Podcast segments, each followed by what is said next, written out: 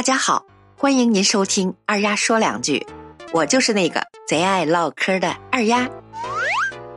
今天是除夕了，除夕是我们国家传统节日中最重大的节日之一，是在农历腊月的最后一天晚上，它与正月初一首尾相连，也就是春节的前一天晚上。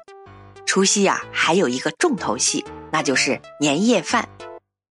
有人呀，既想在家享受温馨的氛围，又不想花时间准备菜品，怎么办呢？这个时候呀，就有一个新行业诞生了：上门做年夜饭。一般上门做饭的呀，大家都选择一些厨龄较长、经验比较老道的厨师。这些厨师呀，大多在酒店或者餐馆任职，兼职来上门做饭平台接单。春节期间收入是相当可观的呀。有的厨师甚至愿意放弃在酒店的工作，专门上门做饭接单。据说呀，有的厨师做年夜饭十天就能挣两万呢。哦，这个发财致富的道儿啊，咱可找到了。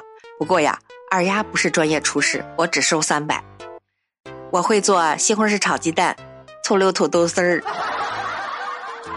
我们家邻居二狗呀，说他会烧白开水，只收五十。说白了，这事儿啊，都是大户人家上门服务罢了，用钱换来便捷优质的生活。可惜呀，咱这小门小户只有亲自操刀做饭呀，偶尔会翻个车。近日啊，在安徽宿州，有一女子呀回家过年蒸包子，翻车了，连着蒸了两锅包子，水都蒸干了，而且呀，锅都冒火了。二丫也想说两句，这大过年的，您这是练了两锅仙丹呢。这日子不仅蒸蒸日上，而且红红火火，不错。过年可以吃烤包子，您这颜色呀，比熏鸡还好看。包子虽好，可是有点费锅，下次呀，您就别做了。这是蒸啊，分明是烤，准确的说，应该是烧烧包，火大伤包啊。这厨艺放在整个厨艺界也是相当炸裂的。记得小时候，我们在老家呀，用柴火蒸馒头，都会在锅底呀放个瓷碗托，只要有水，碗托呀就会一直响。碗托一不响，说明啊水快干了。这也是呀老百姓做饭总结出来的经验。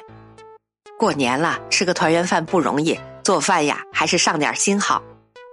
好啦，今天的节目就到这儿了，小耳朵们，你们的年夜饭都做有什么好吃的呀？欢迎您在二丫的评论区留言，咱们评论区见，拜拜。